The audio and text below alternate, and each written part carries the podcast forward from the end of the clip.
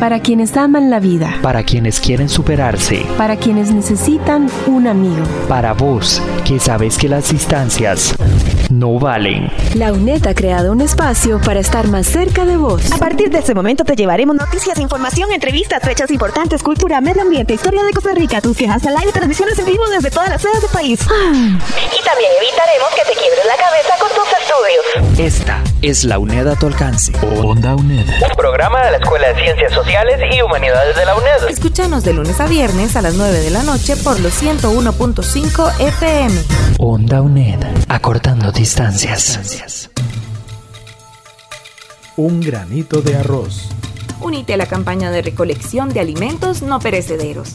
La Federación de Estudiantes de la UNED te invita a ser parte de este apoyo solidario. Del 27 de septiembre al 15 de octubre. Deja tu donativo en el centro universitario más cercano cuando vayas a retirar tu material didáctico. Les insto a colaborar con esta campaña que vendrá a solventar necesidades de muchas personas que necesitan de nuestra ayuda en estos momentos. Anímate a colaborar. Ayuda a una persona estudiante de la UNED. Somos FEUNED. Una invitación de Onda UNED. Acortando distancias. Onda UNED acompaña tus estudios. Cátedra sin fronteras. Acompañando tus estudios como solo Onda UNED lo sabe hacer. Cátedra sin fronteras.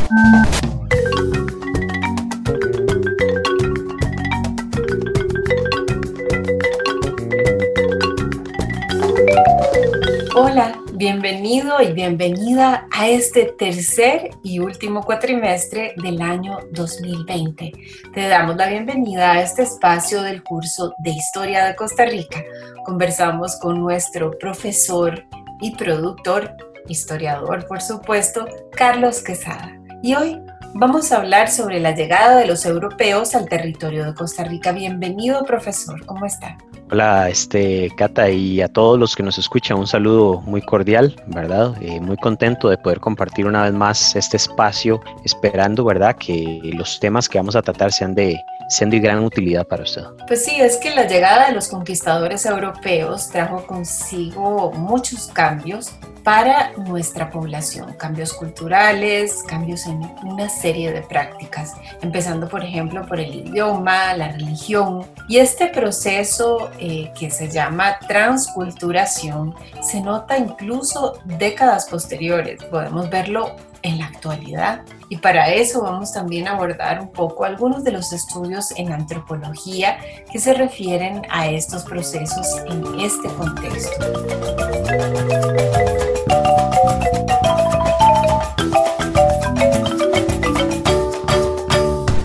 Onda UNED.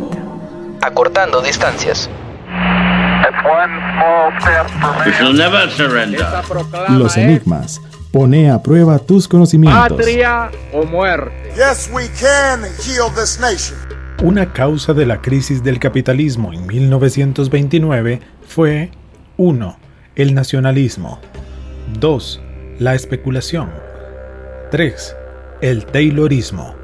Quédate con nosotros y averigua la respuesta. Onda UNED.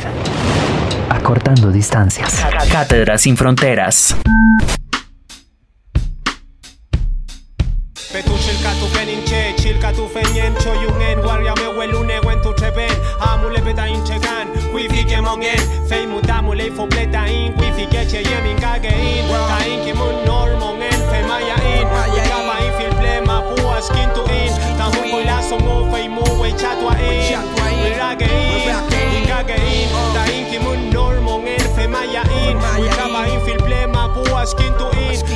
in ta hu ko la so mo fei mu we chatwa in. We rage in Incheta diferente milla now Igualito que mi maima de pelo chuzo y los ojos achinados la ciudad Pueblo obrera fue la partera de mi identidad De pasaje en mi canto, asfalto y pavimento Pero bajo el cemento está Muchísimas gracias por escucharnos y esperamos que todos los programas de esta serie de cuatro los puedas acceder a través del sitio web ondaunet.com y también a través de Costa Rica Radio. Profesor, eh, ¿cuál fue el primer contacto de los indígenas americanos con los conquistadores? Para 1502, la llegada de los europeos al territorio costarricense eh, es marcada por el último viaje de Cristóbal Colón, el cual va a ser bastante difícil, ¿verdad? Ya Colón era una figura desprestigiada socialmente. Los reyes ya no creían en la empresa de Colón, inclusive las mismas personas que habían ayudado en su financiamiento no tenían tanta esperanza del viaje de Colón, ¿verdad? Em, dentro de este proceso de conquista, en el caso del territorio nacional, la extensión o el desarrollo propiamente de la conquista se daría por medio de dos frentes, tanto en la zona caribe como en la zona pacífica. Sin embargo, después de la llegada propiamente de los europeos, cada vez más los asentamientos y el proceso de conquista se va a fortalecer más en el Pacífico que en el Atlántico. Este elemento se debe a grandes dificultades climáticas que existían en el Atlántico, ¿verdad? Y más que todo la dificultad del acceso, ¿verdad? Que representaba.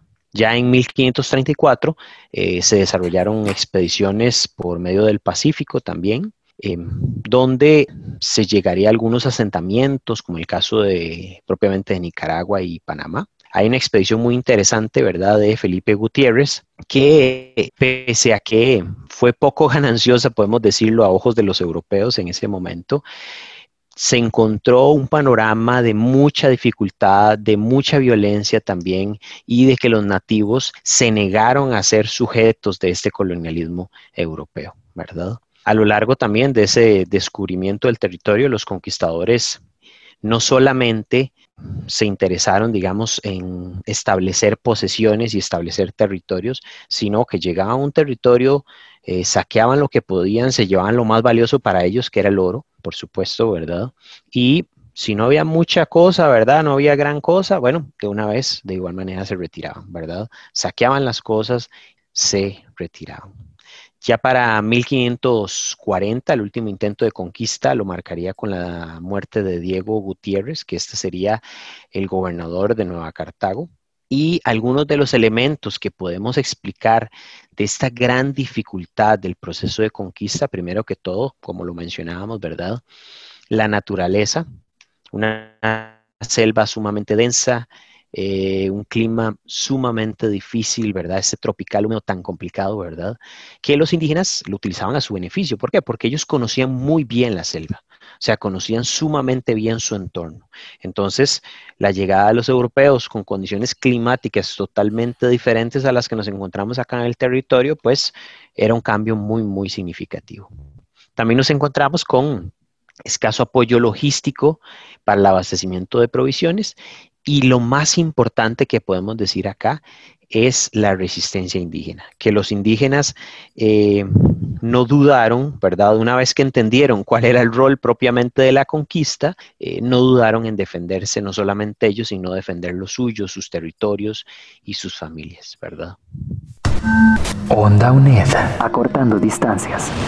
Es importante entender un poco cómo, cuáles fueron las resistencias eh, de nuestros pueblos indígenas, pero también conocer cuáles pueblos se encontraron estos conquistadores en el país y en qué condiciones estaban. Bueno, en, la actualidad, ¿verdad? Eh, trascendiendo un poco a, lo contemporáneo, nos encontramos que existen 24 territorios indígenas. Estos se encuentran establecidos por medio de, un decreto ley, ¿verdad? Pese a que históricamente los grupos indígenas siempre han sido eh, alejados o se les ha invisibilizado, por decirlo así, dentro de la misma legalidad del Estado. Eh, bueno, los territorios para nadie es un secreto que presentan gravísimas dificultades, el acaparamiento de tierras, la explotación ilegal de los recursos, ¿verdad? Y dentro de este panorama nos encontramos algunos grupos binacionales que recientemente hemos escuchado noticias, hemos eh, reflexionado un poco sobre el tema y es el asunto de los grupos binacionales, como es el caso de los engobes, en la participación que tienen con la recolección del café, la cual eh, por esta situación de, pandemia, ¿verdad? Eh, inclusive han mencionado el ICAFE, ¿verdad? Y demás otras instituciones que no van a permitir el ingreso eh, completo, por decirlo de alguna u otra forma, de todos los grupos indígenas que venían, eh, perdón, de todos los indígenas que venían al territorio. Entonces, eh, tal vez la mitad, eh, ojalá que no traigan sus hijos y demás. Y esto en realidad representa un gravísimo problema económico también, por supuesto, para esta población. Eh, alguna de los grupos étnicos que tenemos, el caso de los bribris, que hay varios territorios distribuidos muy importantes, Talamanca, Salitre, etcétera, ¿verdad? Los Cabecar, que son de los grupos mayoritarios, ¿verdad? Así como los territorios, Ujarrás, la zona Cabecar de Talamanca, ¿verdad? Chirripó, Alto Chirripó, Bajo Chirripó, eh, los Malecu, eh, Brunca, Terraba, Chorotega, Huetar y Engobe. Y estos grupos indígenas eh, enriquecidos, ¿verdad? Por un elemento histórico en su cultura, eh, forman parte de la cultura costarricense que lastimosamente eh, está en un franco deterioro. ¿Por qué? Porque no se les ve realmente como parte de esta sociedad en muchas áreas, ¿verdad? Yo sé que hay muchísimos esfuerzos por reintegrar y tratar de dar condiciones para los grupos indígenas. Sé que la UNED lo está haciendo, sé que otras universidades estatales también, pero tiene que cambiar el enfoque social con el que se están trabajando también. Una lógica, en algunos casos, ¿verdad?, asistencialista con los grupos indígenas. Pues es importante reconocer que algunos de estos territorios, como mencionabas, están, digamos, siendo usurpados. Hay muchísima violencia y tenemos justamente eh, el asesinato de dos de los líderes de estas agrupaciones o de estos grupos indígenas y realmente queremos invitarles a investigar y a conocer más eh, la cantidad de habitantes que tiene cada uno de estos grupos porque son significativas. Tenemos, por ejemplo, em, el grupo Matambú que tiene más de 1.500 habitantes, así como, por ejemplo, eh, los Cabecars en Chirripó, hay eh, poblaciones que tienen 8.000 habitantes. Es un número significativo. En Talamanca, 6.580, ¿verdad? Hay costarricenses que son eh, parte de estos grupos étnicos y es importante un poco poner aquí en la mesa esta discusión cómo se han ignorado estos pueblos indígenas a lo largo del tiempo, como el costarricense promedio tiende a decir, bueno, eh, somos blanquititicos, igualititicos todos, y un poco eh, se ha invisibilizado también los aportes culturales en la gastronomía, en las lenguas propias o idiomas propios, ¿verdad?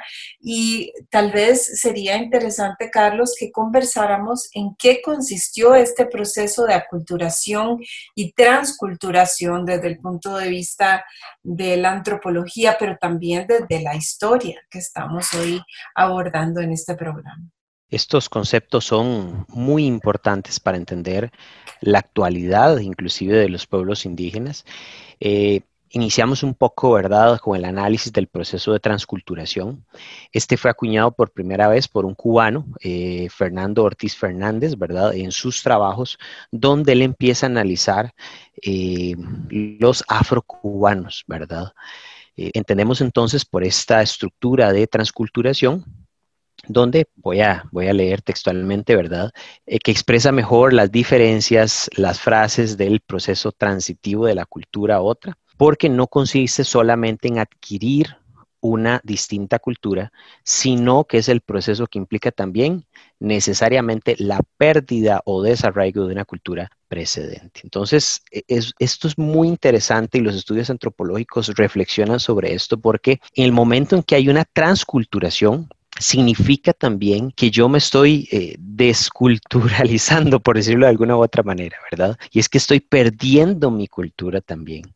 En el momento en que estoy imponiendo otras tradiciones y otras costumbres, estoy perdiendo mi cultura o eh, la cultura que yo traía desde mi familia, ¿verdad? Y demás. Entonces, acá lo que vemos es un, un claro ejemplo de lo que está sucediendo, sobre todo en los grupos indígenas en el territorio nacional, donde se está imponiendo una cultura que está ocasionando que ellos progresivamente eh, pierdan la suya, ¿verdad? Y entonces aquí la lucha es, bueno, ¿cómo hacemos, por supuesto, para preservar sus tradiciones, su cultura y su estilo de vida también, ¿verdad? Podemos reflexionar también otra de las... Eh, importantes definiciones de otros autores que ahorita los vamos a comentar, ¿verdad? Una que menciona, por ejemplo, que la transición más o menos brusca de un pueblo o un etnos de su propia cultura ancestral a la cultura de otro etnos, el cual entró en contacto por la fuerza de las circunstancias, ¿verdad? Y esta es una definición eh, clásica de este proceso de transculturación que ahorita vamos a mencionar un poco los autores por si usted quiere o le gustaría ampliar y reflexionar un poco sobre este tema. Mientras que el caso de la aculturación, ¿verdad? Tenemos primero que todo que aclarar que esto puede ser un proceso voluntario o un proceso también impuesto. En el caso de los indígenas, eh, viven un proceso en el que se despojan de algunos de sus elementos culturales básicos con el fin de sobrevivir y el fin de resistir ¿verdad? O sea, eh, tal vez mismo su idioma, ¿verdad? Eh, sus creencias espirituales y demás, las pusieron a un lado con el fin de eh, preservar su vida y hacer caso de alguna otra manera a, lo que los conquistadores les estaban haciendo porque corría riesgo su vida. dentro de este fenómeno tenemos, por ejemplo, el caso del sincretismo religioso. ¿verdad? Y es, de alguna u otra manera, esa simbiosis entre eh, elementos espirituales ancestrales de los grupos indígenas que chocan y se empiezan a entrelazar poquito a poquito, ¿verdad?, con elementos espirituales y religiosos que eh, trajeron los europeos, en su mayoría propios del catolicismo, ¿verdad? Eh, hay mucha reflexión sobre este tema, hay muchos estudios, algunos, por ejemplo, que mencionan la Virgen de Guadalupe dentro de este panorama, ¿verdad? Los indígenas veneraban una cosa dentro de la imagen de la Virgen de Guadalupe y eh, los creyentes católicos veneraban otra. ¿verdad? Y ese sincretismo es sumamente interesante, ¿verdad? Cómo de alguna u otra manera esas dos eh, creencias culturales empezaron a relacionarse. Nada más para, para cerrar esta, esta consulta, ¿verdad? Me gustaría mencionar los autores que si usted le gustaría investigar un poquito más sobre el tema, aprender o reflexionar sobre este contenido, ¿verdad? Por ejemplo, tenemos alguna investigación de Juan Van, Juan Kessel y Alejandro Lipschutz, ¿verdad?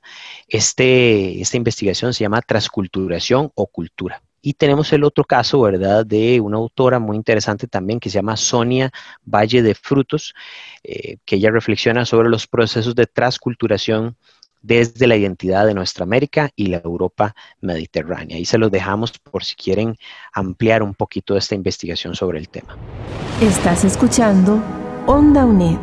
Acortando distancias. ¿Sabías que... El coeficiente de Gini permite medir la desigualdad en los ingresos o la forma de distribución desigual de un país, donde cero significaría que en un país hay una perfecta igualdad o que todos tienen los mismos ingresos, y donde el valor de 100 corresponde con la total desigualdad, es decir, una persona que tiene todos los ingresos y los demás ninguno. En las últimas décadas, la desigualdad del ingreso ha presentado transformaciones que responden a los avances tecnológicos, las migraciones, el crecimiento de la población, el cambio climático, los conflictos armados y la conflictividad social. El concepto de la desigualdad de ingresos tiene su origen y desarrollo en el sistema capitalista, que desde su implementación condujo la concentración de la riqueza en manos de los inversionistas. Los globalizadores alegan que la economía ha crecido, pero lo real es que la riqueza sigue concentrada en un sector de la sociedad, un rasgo que históricamente ha sido común en los países latinoamericanos. Para el 2018 Costa Rica poseía un coeficiente de Gini de 47.7, un coeficiente de Gini de 45.7, mientras que Estados Unidos su indicador era de 38.9. Los países de Suiza, Noruega o Luxemburgo poseen las sociedades con una distribución más equitativa de los ingresos. Onda UNED, acortando distancias.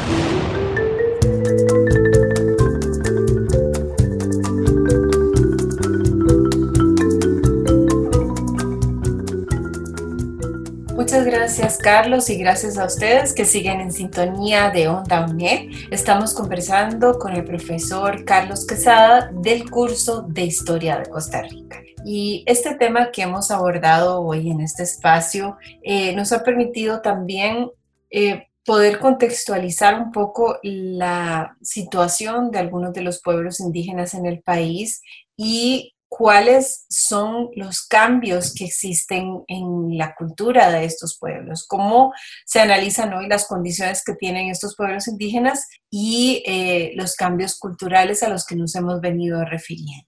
Aquí tenemos eh, la primera limitante, por decirlo de alguna u otra manera, y es que los estudios, sobre todo sobre poblaciones indígenas, están en el olvido o han sido relegados, por decirlo de alguna u otra manera, ¿verdad? Eh, uno de los últimos estudios que tenemos al alcance, un estudio bastante completo, es en el caso de 2011, donde ya eh, el INEC establecía algunos porcentajes importantes para referirnos también a la población indígena. Eh, algunas de las cifras, bueno, tenemos que hay 104.143 indígenas que habitaban el territorio costarricense en ese momento, ¿verdad? Aproximadamente es el 2,4% del total de la población en el territorio. Eh, dentro de algunas de las condiciones que podemos mencionar, por ejemplo, es el acceso al estudio tenemos que solo el 23% de su población, ¿verdad? Estamos hablando de, a, grosso modo, de unos 23 mil personas, 24 mil habitantes, ¿verdad? Eh, tiene el título de sexto grado, mientras que para ese momento solamente el 5,31% de la población indígena contaba con eh, un noveno año aprobado. Esto realmente eh, representa que dentro de esta estructura de la globalización, ¿verdad?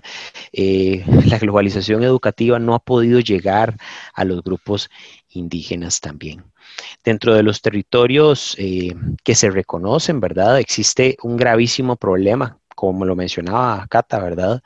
Que es la ocupación de terrenos en manos de no indígenas, ¿verdad? Y que los indígenas entonces se convierten en peones o trabajadores de su misma tierra, ¿verdad? Que es sumamente grave.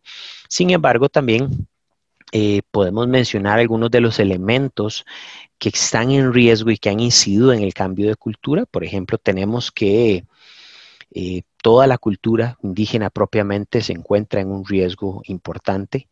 Actualmente, y conociendo algunas regiones indígenas, hablando con profesores, con directores, ¿verdad? Eh, nos encontramos que hay unos cursos de educación de cultura donde se le da a los estudiantes clases, ¿verdad?, sobre sus tradiciones, sobre sus ancestros y demás, sin embargo, eh, esto es un requisito, por decirlo así, del Ministerio de Educación, pero se tiene que fortalecer más eso, ¿verdad? Se tiene que todavía fortalecer y potenciar más ese recurso propiamente. Dentro de las características que no permiten o que ocasionan que esta cultura esté en riesgo, primero que todo es la imposición del idioma español sobre el nativo. Eh, existe un bilingüismo cada vez menor. ¿Por qué? Porque eh, aunque usted entienda el idioma, ¿verdad? Eh, de sus padres, y usted les entienda las indicaciones y todo, no quiere decir que como joven indígena eh, se va a interesar por aprender propiamente el idioma. ¿Por qué? Porque le es más funcional dentro de la misma estructura de la sociedad hablar español. Hay idiomas que están en franca desaparición, pero eh, uno de los elementos más importantes de esta pérdida de cultura eh, es la imposibilidad de mantener los roles de vida que ancestralmente, históricamente se mantuvieron, ¿verdad? Eh, ¿Por qué? Porque han perdido acceso a la tierra, entonces si el rol de vida era cultivar para vivir nada más, pues ya no hay tierra que cultivar. Necesitan también enviar a los hijos a la escuela y demás. Entonces el rol de vida y el estilo de vida ha cambiado de tal manera que su cultura está en un franco eh, relego, por decirlo de alguna u otra manera.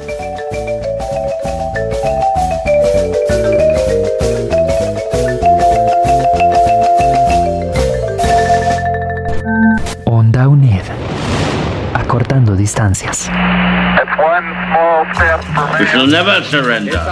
Los enigmas. Pone a prueba tus conocimientos. Patria o muerte. En nuestro enigma de hoy te preguntamos cuál fue la causa de la crisis del capitalismo en 1929. Durante los felices años 20 antecedentes de la crisis económica de 1929, los estadounidenses realizaron cuantiosas inversiones en la bolsa de valores para obtener ganancia fácil y rápida. De esta forma, la actividad bursátil aumentó, pero no se basó en el crecimiento real de la economía. Seguido de una serie de episodios, en 1929 se desató una de las más relevantes crisis del capitalismo en la que se dio una caída en la demanda de bienes, en la producción y gran desempleo. Este evento demostró que el sistema capitalista no es perfecto. La opción correcta a nuestro enigma es la 2, la especulación. Onda UNED. Acortando distancias.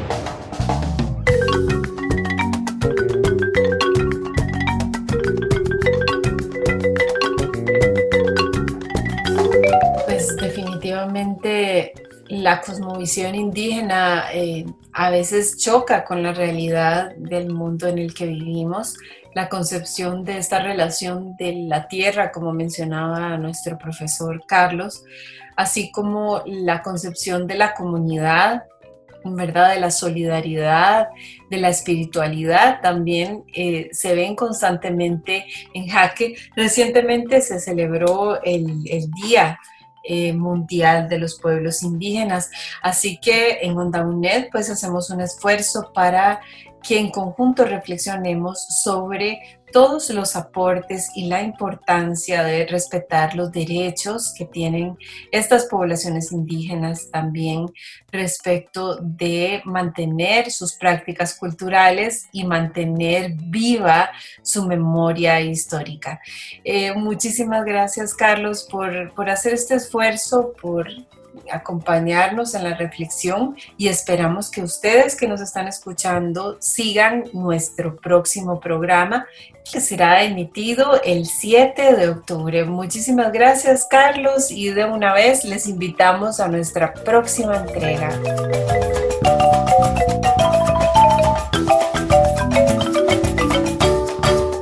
Esto ha sido Cátedra sin Fronteras, acompañando tus estudios como solo, Onda, UNED, lo sabe hacer. Un granito de arroz. Únete a la campaña de recolección de alimentos no perecederos. La Federación de Estudiantes de la UNED te invita a ser parte de este apoyo solidario. Del 27 de septiembre al 15 de octubre. Deja tu donativo en el centro universitario más cercano cuando vayas a retirar tu material didáctico. Les insto a colaborar con esta campaña que vendrá a solventar necesidades de muchas personas que necesitan de nuestra ayuda en estos momentos. Anímate a colaborar.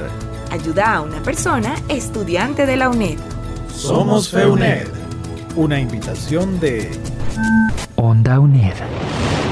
Acortando distancias. Para vos, que sabes que las distancias no valen. Esta es la UNED a tu alcance. Onda UNED. Escúchanos de lunes a viernes por los 101.5 FM o desde cualquier computadora en el mundo por ondauned.com. Onda UNED. Acortando distancias.